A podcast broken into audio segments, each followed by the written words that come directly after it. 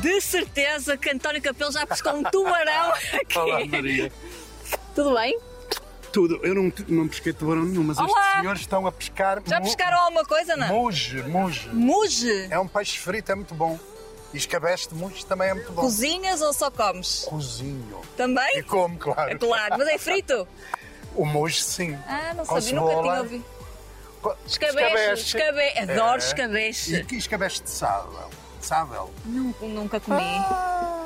Parola que Não eu sabes sou. o que é não, sabes, não sabes o que é que perdes. Não imaginas. Nós estamos numa terra ou numa freguesia que se chama, diz, pé durido, que é o mais fácil, não é? Uhum. Pé durido ou pedurido. Eu digo pedurido. Então é pedurido. Tu mas as sabes que é pessoas tua. dizem todas É mais fácil de decorar. Não, porque há uma aldeia aqui mais abaixo que se chama Pé de Moura e há umas lendas que dizem que uma moura encantada foi subindo o rio e, portanto, quando chegou aqui tinha o pé durido. São duas Faz palavras. sentido. Se a juntar, Pedurido. pedurido. E foi aqui que tu Que nasceste. Olha que, que maravilha. E vejo com muita frequência ou nem por isso? Venho todos os fins de semana porque tenho ali em cima uma casa para passar os fins de semana, não se vê daqui. maravilha. É lá no cimo, no cimo, no cimo. O que é que ias dizer aqui? Ali, de- de- naquela curva, eram as minas do Pejão, as minas de carvão, onde trabalharam milhares e milhares de pessoas durante décadas. E isto está bem animado aqui. Epá! Olha! Que maravilha! É, maravilha. Pronto, passo para cá! Não é para nós. Ah, não é para nós! Davam, com jeitinho davam. Bem conversadinho. Mas olha, aqui está muito calor, António, nós temos que ir para a sombrinha, vamos, vamos ter a nossa conversa, vamos, vamos a isso.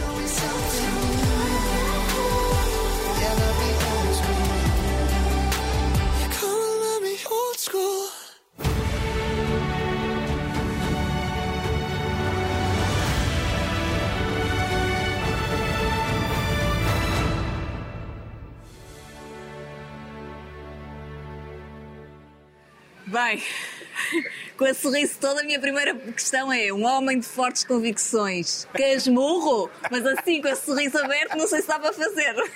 o que é que está a rir? Porque está um dia maravilhoso, está calor, nós estamos em boa companhia e, portanto, isso torna-me um homem feliz. Apesar de casmurro, eu, apesar de tudo. Mas tenho- casmurro ou só, ou só com fortes convicções?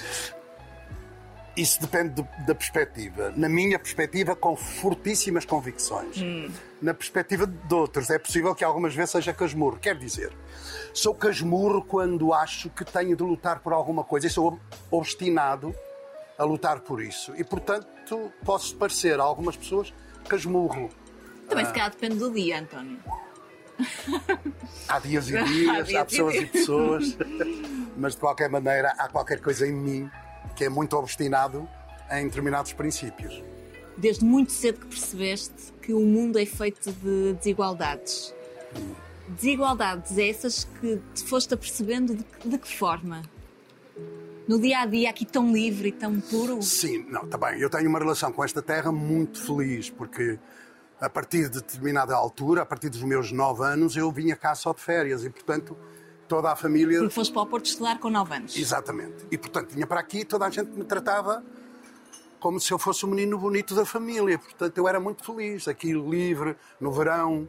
ahm, mas, muito rapidamente, eu comecei a perceber que as pessoas tinham dificuldades em casa, que as pessoas tinham vidas tristes, difíceis, de, de trabalho árduo, sistemático e constante, sem retorno. E comecei a perceber que o mundo, de facto, não era um espaço de igualdade. E não é, infelizmente, ainda um espaço de igualdade. É preciso lutar para que haja no mundo mais igualdade, para que todos possamos dizer que habitamos um espaço que é de todos e para todos. Porque isso ainda não acontece, infelizmente, no mundo. Não é? Tens noção desse primeiro contacto com, com a desigualdade? Ou aquilo que te chocou mais? Eu Sim. tenho, eu tenho memórias de infância aqui muito, que, que me marcaram muito fortemente, que são memórias de antes do 25 de Abril. Eu lembro-me ao domingo, ao domingo de manhã, na- à saída da missa, nós íamos ver as mulheres vestidas de negro a saírem da missa e eram grande, grande, grande percentagem das jovens mulheres de- desta, desta aldeia. Portanto, a determinada altura, o- que é importante para ti é tu olhares para as coisas e questionares-te, pôr-te pôr-te perguntas. Que é, porquê é que isto acontece? Porquê é que elas vestem de negro? Porquê é que os maridos morrem tão cedo? Porque é que eles têm de trabalhar num, numa empresa, numas minas que os afetam profissional e até uh, fisicamente? Porque é que isto tem de ser assim? Não é? E é destas perguntas que tu fazes a ti próprio que tu vais encontrando respostas ou tentando perceber.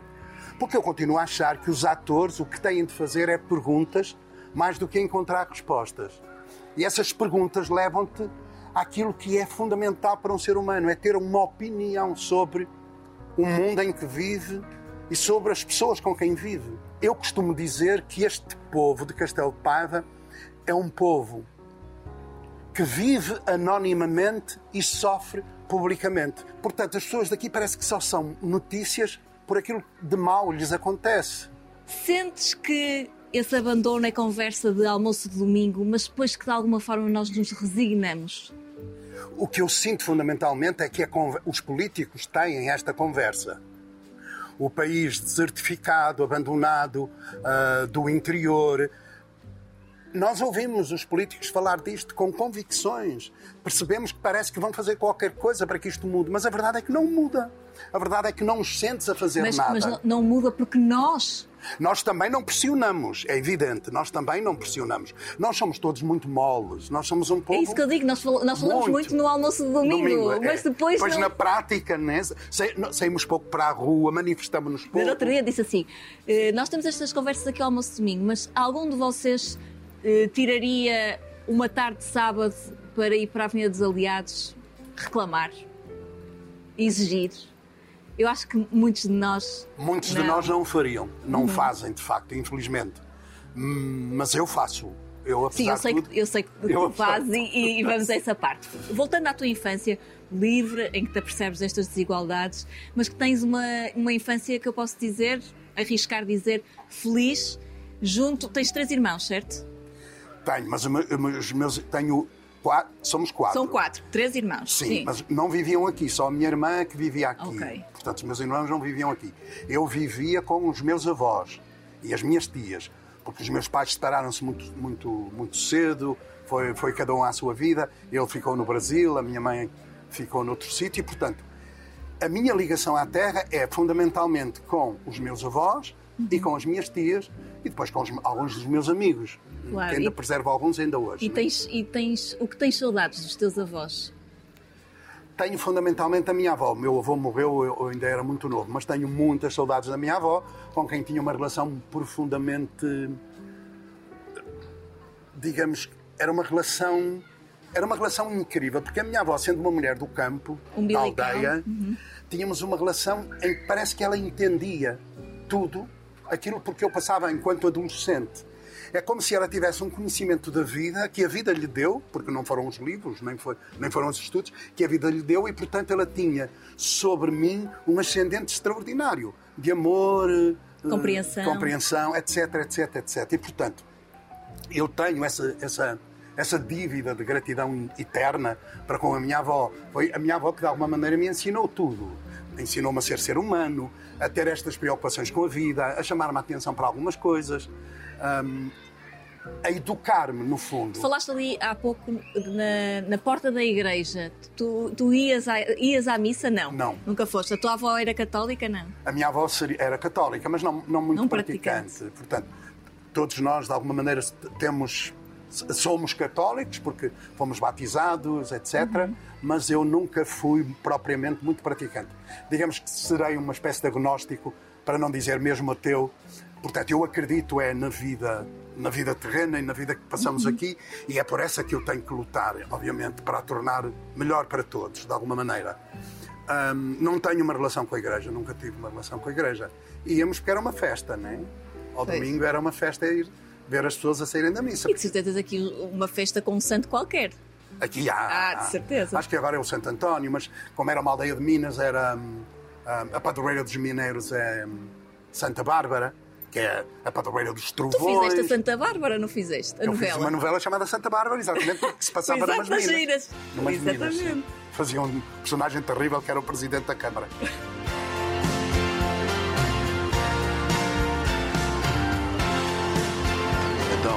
António, como é que te estás a aguentar? Hum, acredito que estou no inferno, por isso estou. Cada vez tenho menos respeito pelos presidentes da Câmara, não sei bem porquê.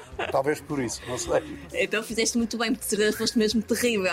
Deste tudo o que tinhas a dar. Não, não dei muito, mas, mas dei alguma coisa, sim. Uh, voltando, voltando à tua avó, portanto, ela passou-te tudo o que de, de alguma forma te fez depois tornar o homem que és hoje. As bases estavam lá e foram passadas pela avó, que é um, é um luxo. Quem tem uma avó que tem essa capacidade e, que tem essa capacidade de educar e de estar presente acaba por ser um luxo para, para a vida da, da pessoa. Sim, olha, se olharmos hoje, direi que sim, porque nem toda a gente tem a avó que eu tive, e portanto eu, uhum. foi um luxo eu ter tido aquela avó. Eu fui aprendendo coisas, mesmo que não tenha sistematizado isso tudo, mas eu tenho a certeza que grande parte do alicerce da pessoa que eu sou hoje foi construído com os ensinamentos da minha avó.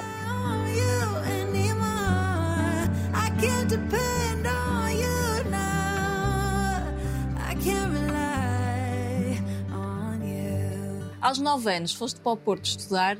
Era natural isso acontecer aqui? Não. Não. Ah.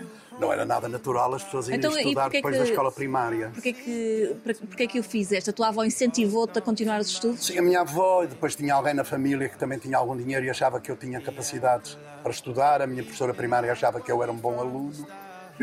Assim. E eras, embora eras, rebelde, não? ela morreu há muito pouco tempo, mas ainda há pouco tempo, quando me encontrava aqui na aldeia, dizia o meu melhor aluno. oh, Marcou-te essa professora? Marcou. As professoras primárias marcam muito. Essas idades são idades fundamentais para tu aprenderes a, a, a crescer. Depende antes, antes do 25 de Abril, muitas histórias estão associadas às professoras até por reguadas e a, a maneira como sorte. ensinava. Exato, tu tiveste sorte. Ela também tinha uma régua, evidente. Nunca, né? nunca usou contigo. Eu não me lembro de ela me ter dado uma reguada, não, não me lembro. Não sorte. me lembro. Mas eu não era propriamente um aluno muito pacífico. Eu lembro-me que eu partia as minhas, as minhas uh, lousas. Nós escrevíamos com um, um lápis de pedra numa Sim. lousa de ardósia, né? pequenina que eu tinha numa bolsa que carregava às costas e corria muito e elas partiam. Eu estava todas as semanas eu partia uma, o que era sempre um custo acrescido para, a família, para a família, é evidente. Mas, um, mas a verdade é que eu, apesar de tudo, deveria ter alguma dificuldade em aprender na escola aquilo que a professora ensinava, porque quando cheguei, quando fiz a quarta classe, eu de facto fui estudar para o Porto, para um colégio, foi fazer o liceu, né, que era o liceu, ou era o liceu as escolas industriais e comerciais, eu fui para o liceu para depois poder seguir a, a universidade e foi isso que aconteceu na minha vida. Mas a maior 9 parte... anos é, eras muito pequenino. Era, mas fui com 9 anos, sim. Mas a maior parte dos meus, dos meus colegas da escola primária, a maior parte deles não, não continuou os estudos. O que aconteceu é que a maior parte deles eram músicos, porque há aqui uma banda filarmónica muito. E a tua forte. família também tens músicos, não Muitos na família, sim. Muitos, muitos, muitos.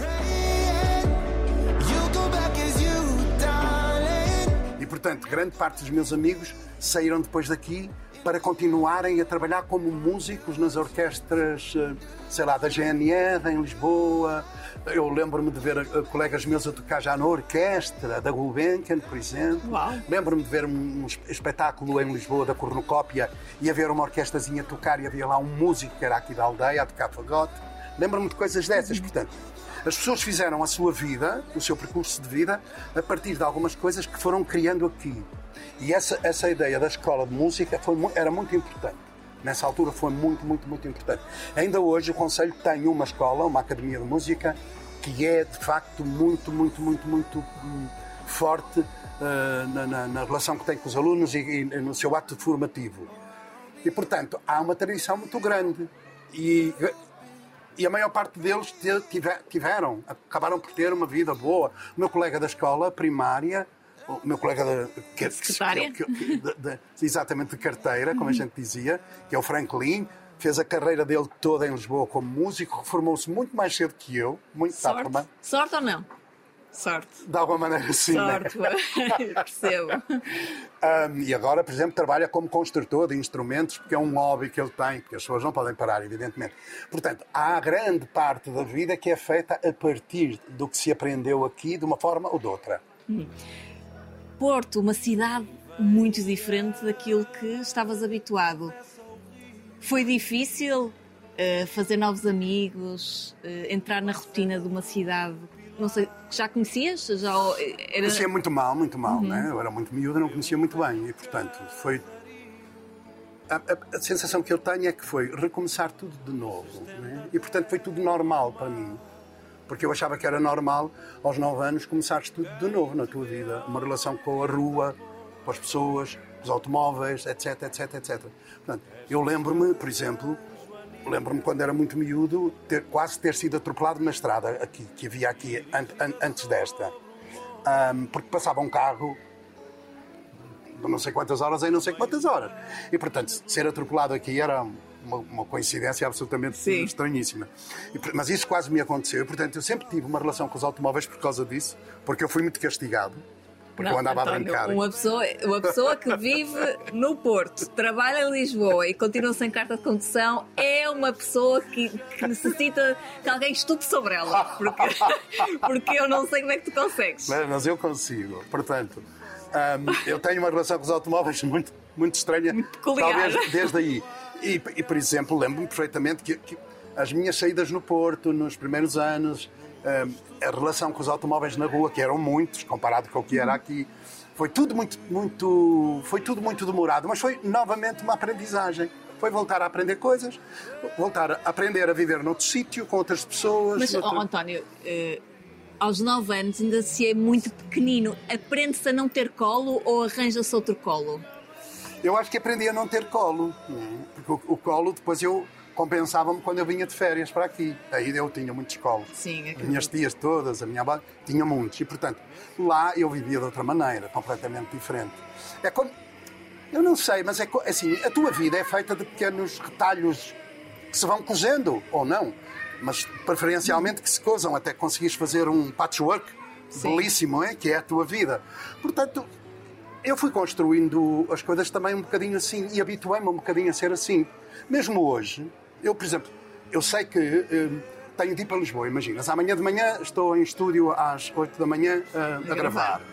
Eu sei que tenho de ir e, portanto, eu vou eu habituei-me a ir, a usar os, os, os, comboios de uma maneira muito positiva para mim, muito Estudas, produtiva. É? Estudo muito.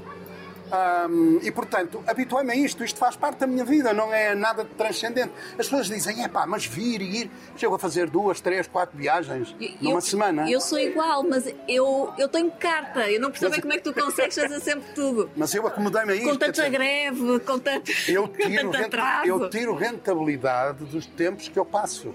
Eu habituei-me a isso. Eu, eu preparo, eu, eu entro no comboio, sento, meto a cabeça no, no que tenho que estudar e só levanto a cabeça quando chego ao meu destino.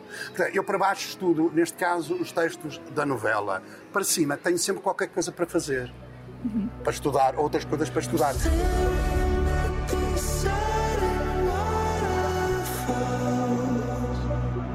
O primeiro objetivo em termos de universidade foi Direito. O primeiro era Direito, sim. Uhum mas não havia direito no Porto, eu não podia viajar. Vim em Coimbra só. Só vim em Coimbra nessa uhum. altura, sim. Portanto, eu mudei. Para, para Filosofia. Isso. E deu-se 25 de Abril. Já sabem a minha vida toda, não vale a pena estar aqui a Deu-se 25 nada. de Abril e tu, de alguma forma, aproveitaste-o. Muito. Eu tinha acabado de fazer 18 anos, eu faço anos em Abril. Um, eu, eu, fiz anos, uma semana depois. Carneiro, és carneiro. Sou carneiro. Eu sou daquelas dos signos, és carneiro. E isso significa que sou obstinado. És obstinado, exatamente. Olha, estás, estás a ver como Pronto, então a responsabilidade não é minha, é, é do, do, signo. signo. Pronto, está, está resolvido este problema. Claro que aproveitei, pois eu tinha 18 anos, depois de repente se abriu portas e janelas para podermos respirar a liberdade. É que quem não viveu antes do 25 de Abril não imagina ouviu falar, já toda a gente contou, claro. Mas, mas não, imagina lá. o que era a opressão que se vivia. Não imagina. Portanto, de repente, aos 18 anos, isto abriu. E tu podes respirar a liberdade. Portanto, eu aproveitei ao máximo. A todos os níveis. Que níveis? Todos. Explica, de que forma Todos. é que tu abriste a porta da tua casa com 18 anos e o que é que tu pensaste? O que é que tu sentiste? Eu pensei assim: bom, agora temos de ver o que é que é possível fazer uhum. com a liberdade. O que é que nós podemos construir que a liberdade nos permita construir que é qualquer coisa que é completamente diferente Já tinhas que aquele espírito político muito aceso aí, ficou ainda mais? Não, eu não tinha espírito político muito aceso Não. com 18 anos, não. Eu tinha um sentido hum, de, de- de- de que o mundo era desigual, de que havia desequilíbrios no mundo, de que havia pessoas Uhum. exploradas, de que havia exploradores explorados. Eu tinha consciência disso, mas não tinha uma consciência muito política disso. Portanto, mesmo isso também foi preciso aprender. né? Mas o 25 de Abril ensi- ensinou-me muito isso. Na altura não havia telemóveis, não havia telefones portáteis, portanto, eu andava permanentemente com livros. Permanente com saco com livros. Permanentemente. Lembro-me que, que- que há, muito, há, há, há quatro ou cinco anos o público fez umas fotografias de pessoas hum, onde é- nos, nos lugares, nos espaços onde elas estariam no 25 de Abril e com um objeto. E eu tirei uma fotografia numa fábrica onde eu trabalhava em Espinho, com um livro do, do Shakespeare na mão.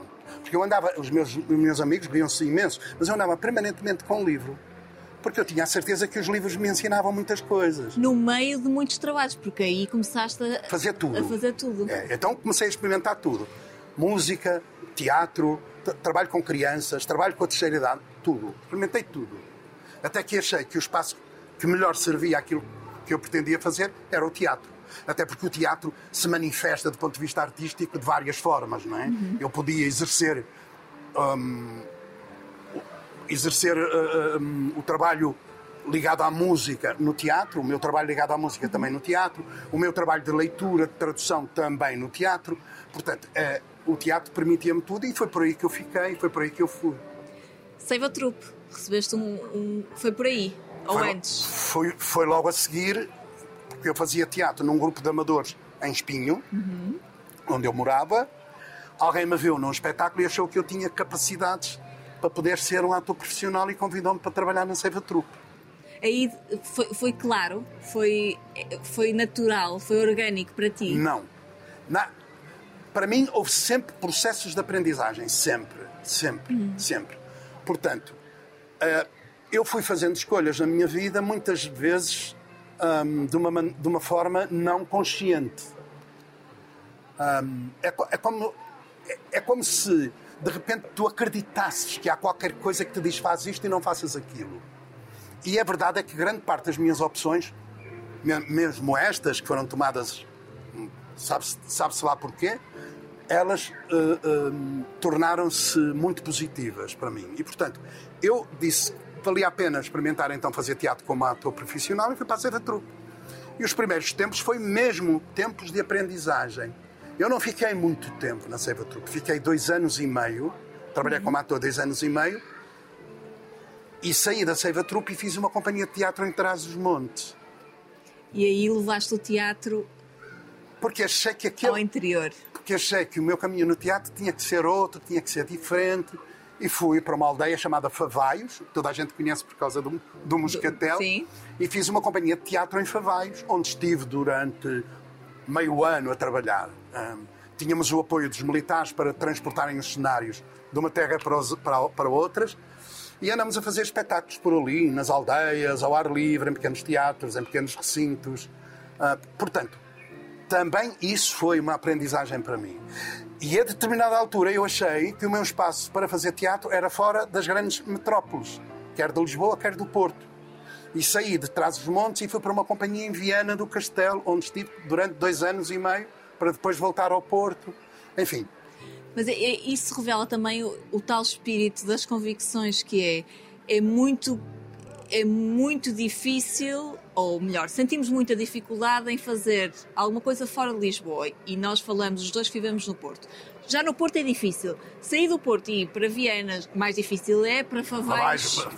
não se imagina, pois. Como é, que- como é que se lida com isso? Como é que tu consegues não perder o foco e a esperança? Porque eu acho que mais do que foco, às vezes há momentos em que se perde a esperança de que é mas, é, mas é curioso. Com mais facilidade perdi a, a- a esperança a, a trabalhar hum, hum, diariamente numa companhia, numa, numa grande cidade, do que propriamente com estas, com estas experiências. Porque deves imaginar, a experiência que eu faço em Favais é absolutamente riquíssima. Para as pessoas que estão lá, para, Para, para mim, para, tá para bem, mim para ti, também. mas também para as pessoas que têm menos acesso, portanto, Maria, valorizam mais? Maria, isto é, é, uma relação absolutamente dialética, quer dizer, eu, eu tenho a certeza que tu dás e, e recebes, dás e recebes, Sim. recebes e dás. É, é, é, esta relação é muito dialética e, portanto, eu não tenho dúvidas nenhumas que a experiência que eu fiz em Favais foi muito rica para as pessoas que participaram dela, quer dentro, quer fora, quer como espectadores, mas eu não tenho dúvidas que para mim foi riquíssima e nuclear.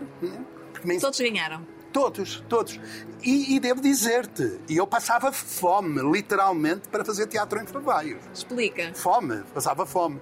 Havia dias que eu comia. Favais tinha uma rua só com padarias. Portanto, eu comprava um pão, que eram os, pão, os pães grandes de Favais, são famosos, ainda, sim, ainda sim. existe. Bem bons. Um pacote de manteiga, ofereciam-me vinho de lá, né, aquele vinho bom. E, portanto, manteiga, pão e vinho, eu lá me aguentando. Porquê? Porque não. Porque a convicção de que o que eu estava a fazer era importante. Para mim, para os outros, evidentemente, mas para mim, quer dizer, nunca houve em mim um, um, lado muito egoísta a esse nível, porque eu acho sempre que isto são partilhas. Mas isto era tão importante para mim, tão importante para mim, que eu não me importava de passar sacrifícios para levar a bom porto aquilo que eu tinha decidido fazer. Não é? Uhum. António, Obstinado? Sim, obstinado.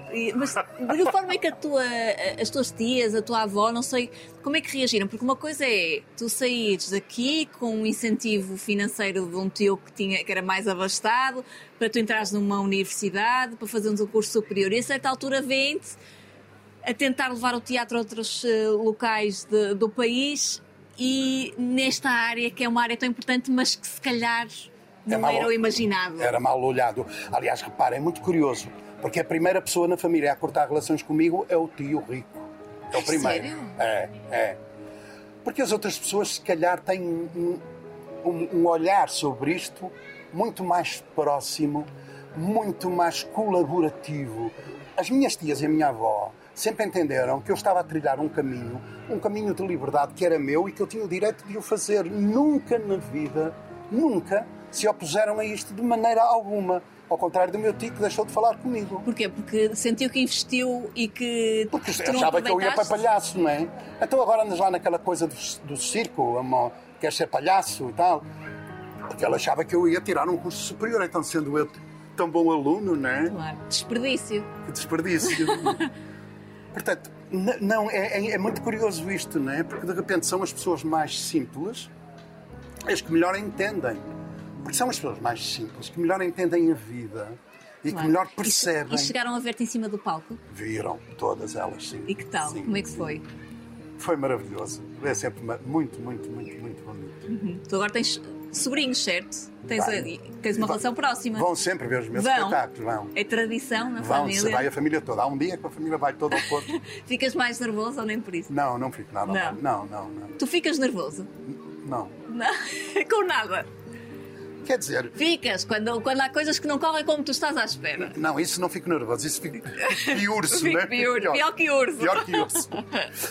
não, há uma, outra, há uma coisa que me acontece, hum. e com a idade acontece mais. Hum, tenho uma assunção de responsabilidade muito maior do que tinha quando, quando comecei a trabalhar. Eu, quando comecei a trabalhar, fazia tudo. Eu fiz o Édipo, a tragédia grega, não tinha 30 anos sequer para fazer aquele personagem. Voltei a fazê-lo agora em 2015, quando abrimos o Teatro do Bolhão. Fizemos, voltei a fazer o Édipo. Fizeste o melhor? Muito melhor. Tens noção disso? Tenho absoluta noção disso. A vida ensina-nos coisas. Claro. Nós não podemos. Não é? não, não, não, um ator não pode abdicar disso porque ele é feito de matérias que se colam porque são matérias ligadas à vida, aquilo que falávamos no início, não é? Portanto, uhum. tu tens uma, uma apreensão da vida muito mais consistente hoje do que tinhas quando, quando, quando eras jovem, adolescente, etc.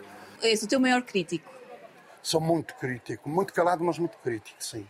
Já alguma vez leste ou ouviste alguma crítica negativa a teu respeito que te tenha magoado particularmente? Não. Não, porque és muito bom, não és? Não, não. Não, é não, não, não, não, Porque mesmo as críticas negativas não têm que me magoar assim, eh, tão, tão fortemente tá bem, mas assim. às vezes há, há um momento em que tu, de alguma forma, ou reconheces que houve um momento em que não estiveste tão bem, ou que veio de uma pessoa que tu não estavas à espera. Ainda há pouco falávamos aqui com, com a equipa, falávamos de novelas que há.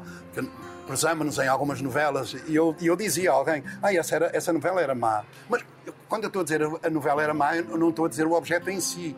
É quer dizer, a minha prestação na novela não seria tão boa assim. Qual é que foi a tua pior? Ah, não, não sei. Mas a melhor, podes dizer. Não Quando é que tu te consigo. sentiste completamente realizado e preenchido como ator? Provavelmente foi numa peça de teatro e não numa novela. Claro. Pronto, mas A- em qual? A minha última peça foi o, o Lear, do Shakespeare. O Lear é talvez a, a- a tragédia do Shakespeare mais forte e mais violenta. Hum. né?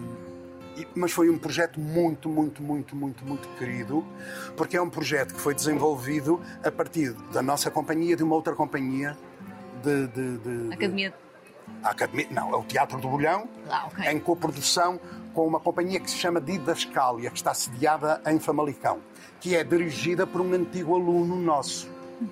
Portanto, quando fizemos agora o Lear, foi encenado por ele, pelo Bruno Martins, que é o diretor da Didascalia, foi meu aluno, foi a cenografia de uma ex-aluna, os figurinos de uma ex-aluna, a luz de um ex-aluno, a música de um ex-aluno, o elenco, eu e ex-alunos. Portanto, era, era- era- a ideia era como se nós estivéssemos a montar um espetáculo, mas estivéssemos a fazê-lo numa sala de ensaios, como se fosse um ensaio, com o professor ou, é? e os alunos. E, hum, e isto, de alguma maneira, o espetáculo, de alguma maneira, dá visibilidade àquilo que foi este projeto meu, da, da minha vida, que é ah, a, a criação da Academia Contemporânea de Espetáculo e do Teatro do Bolhão. E Em que és, ainda és um, um professor temido? sou um, um professor temido, sim. Mas já não sou praticamente professor. Já quase Sim, dás poucas aulas Já dou agora. muito poucas aulas. A minha Vais lá mandar uns bitites e não. tal. Não, não, já não dou muitas aulas, não, mas tenho algumas E muitas eles conversas. agradecem. Não, eles adoravam-te como professor, mas eras temido. Eras. Era um, terrível, sou terrível, terrível. Eu, eu reconheço terrível e os alunos queixam-se de mim, alguns. E com razão. Queres pedir desculpa a alguém? Aos meus alunos. Posso pedir desculpa a todos, por um lado. Há um em particular. Não, a, a nenhum aluno em particular, mas de alguma, porque eu não, não fazia distinções entre alunos. Agora, eu sou tão, tão, eu tão exigente, tão exigente, tão exigente, que chegava a ser às vezes muito duro com, com, os, com os alunos, individualmente até. Porque ainda por cima, depois fazia uma coisa que era muito. que é muito. é, é é muito prática minha, que é o espaço da sala de aula é um espaço de criação.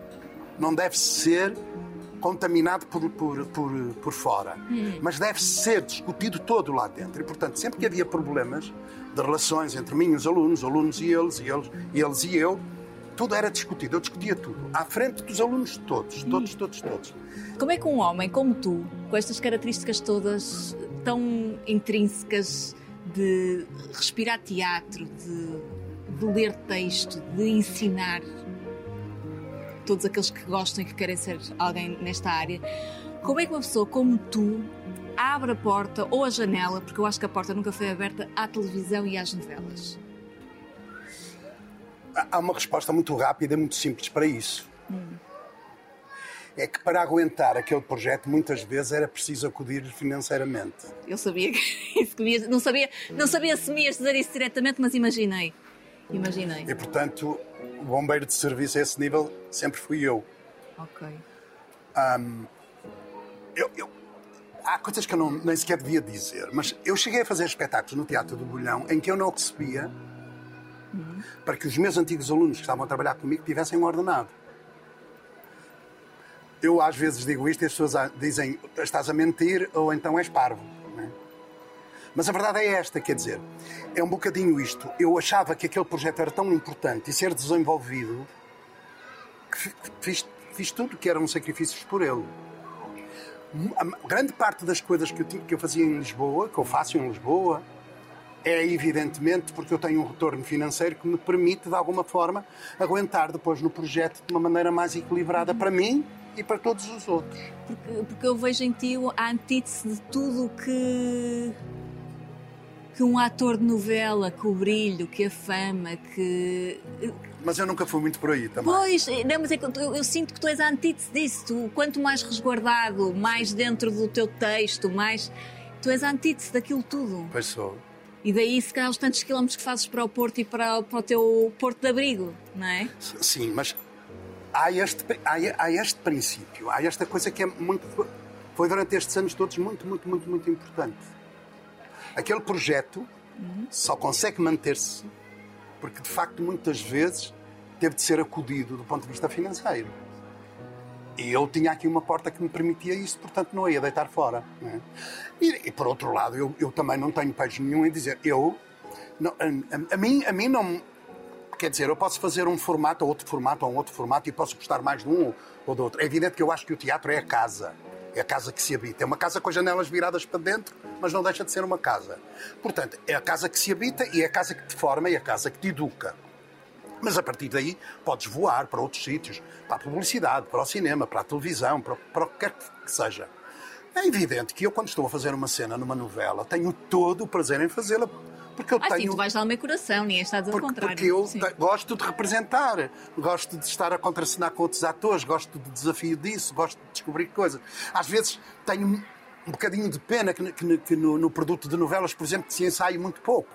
Tenho pena porque acho que o, que o ensaio é o processo e aos atores o que lhes interessa são processos. Não é o resultado final. Não é resultados. Os resultados são relações com os públicos. Portanto, os processos. E às vezes os processos aqui são muito rápidos. Ou... Mas dá-te uma agilidade. Ao mesmo uhum. tempo dá-te uma agilidade. Eu, a partir do momento que comecei a fazer televisão, passei a conseguir montar espetáculos como direto, como encenador, em mês e meio, quando antes mais rápido. muito mais rápido. Tu uh, fizeste muitas vezes de vilão e muitas vezes de rico. Sim, sim. Que é uma coisa que, já, que tu não, neste momento preferias fazer de pobre e de bom. Eu, assim, uma, uma altura eu disse a um, a um diretor uh, na TV eu disse: Não, mas eu não venho mais fazer de rico. Ou me arranja um papel de pobre ou não, não volto Inspiraste no teu tio em alguma... Eu, não, não me inspirei. Não, é porque como há pouco estavas a falar de... Não me teu... posso inspirar em nada, porque, por exemplo, o, o, personagem que eu comecei a fazer agora na novela, que começamos agora a... a, a, a Cacau. A, a Cacau, exatamente a primeira coisa que me é dita é ele é rico. Ele não é rico, ele é muito rico. É um dos homens mais ricos de Portugal. Eu disse, é pá, ao menos que seja rico na ficção, já que não pode ser rico na vida real. Pronto. Mas eu lembro-me de uma altura de dizer: não volto a fazer novelas se não me derem um papel de pobre. E o diretor telefonou-me, passado um, dois meses, a dizer: António, temos aqui um papel de, de pobre, finalmente. Eu disse: ai, pobre, finalmente. E então, e como é o papel? Bom, quer dizer, ele é pobre, mas no, no fim descobre-se que ele é rico. Eu não faço, não quero, não vou. Essa parte não é maravilhosa.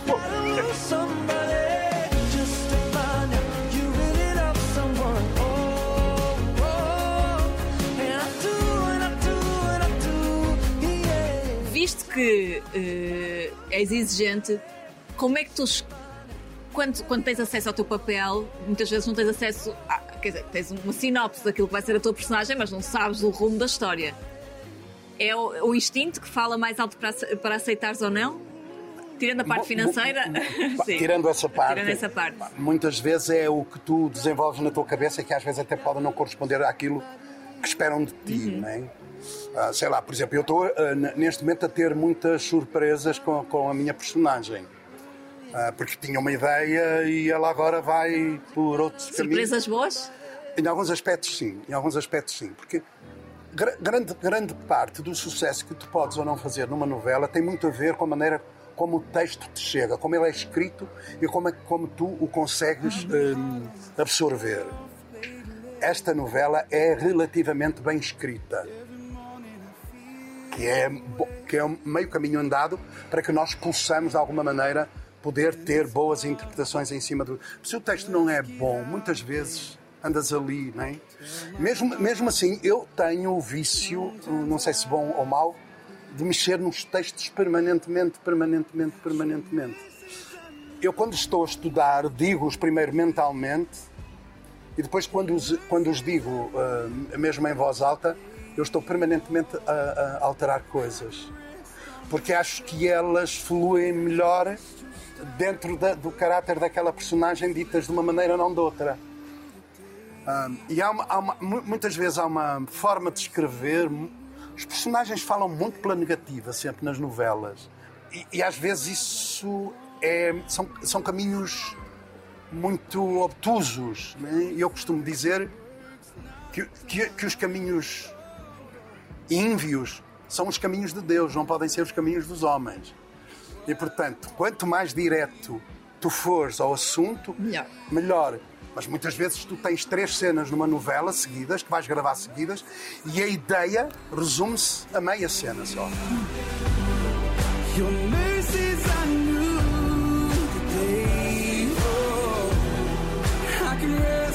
Your shoulders.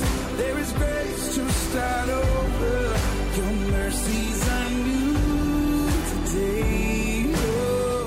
Ao longo destas novelas todas, tu começaste a fazer televisão na RTP. Em 2002, creio, eh, foste para a TVI. Já foram muitas as novelas. Quando é que. Eu acho que a tua voz é, é muito fácil de entrar eh, na mente dos portugueses, mas quando é que foi aquele, aquela mudança de. quase de chip? Eh, ou seja, quando é que tu chegaste à rua e percebeste que as pessoas sabiam quem tu eras? Porque fazer teatro é muito diferente de fazer televisão nesse sentido. Sim, mas eu não, não- também tenho uma experiência que também nunca mais me esqueço. A primeira vez que alguém na rua me di- disse o meu nome. Oh, é o António Capelo. E eu disse, ah. Porque, porque a maior é parte. a personagem. É, né, reconhecem a personagem, reconhecem-te pela personagem, dizem o nome, da, o nome da personagem.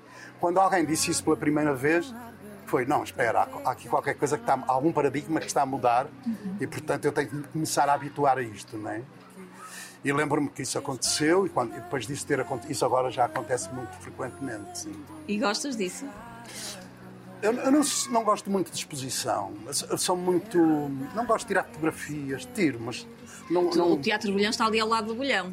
Tu, de certeza que ali. Não, mas não é só o Teatro do Bolhão. A minha casa é ao lado do, teatro, é ao lado do Bolhão também. Então estás ali. Ao sábado de manhã eu ia fazer compras ao, teatro, ao, ao- ao mercado do Bolhão. Elas conhecem-me todas. Claro. Quando eu fiz ah, uma novela, no- eu fiz uma coisa nos Açores que era A Ilha dos Amores. O meu personagem era violentíssimo, batia muito na mulher. Ora, aí está uma coisa que eu acho que é importante que os atores façam, é? E façam bem. Que é importante que se Retratem, falem. não é? Que retratem isso bem. É importante que se fale, neste caso, da violência doméstica. Eu era completamente. Elas conheciam, mas eu era completamente insultado sempre que entrava no mercado do Juro. bolhão. Claro, claro. Maltratado. Completamente. Não levaste com um peixe na cabeça, não, por sorte. Não, não, elas sabiam. Elas já distinguem, né? mas era completamente maltratado. Sim, sim, sim, sim. Mas no bom sentido. Ah, Levantava-se ali um broá sempre que eu entrava no, no mercado. Como se fosse uma manifestação, no fundo, contra aquilo, não, não contra mim, mas contra o meu personagem. Claro. E eu, eu estou completamente de acordo com isso. Também Portanto, te- também te juntava, também te juntavas. também incitava mais ainda. Né? E o que é que significa o Porto para ti, António? Vamos voltar à ideia nuclear. A casa. A aldeia é a casa, a família e a casa. O teatro é a casa onde manifestas o teu trabalho. O Porto é a casa onde vivo. E quando falo do Porto, evidentemente não estou a falar só da cidade física, estou a falar das pessoas que vivem no Porto, que habitam o Porto, com quem tenho imensas afinidades. Eu, eu tenho imensa facilidade em viver no Porto, em fazer comércio no Porto, fazer compras, a falar com as pessoas nas lojas. Eu não consigo essa relação em Lisboa. Nunca consegui. Eu vivi em Lisboa também durante dois anos e meio. Mas nunca consegui ter isso em Lisboa. Porquê? Porque eu sinto que o Porto é uma espécie de casa para mim também. Esta ideia da casa é uma espécie de ideia nuclear.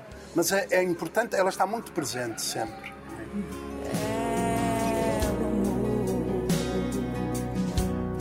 O que é que te falta fazer? O que é que ainda queres fazer? Nunca para essa, essa, esse- essa mente, nunca te para. Não, há sempre.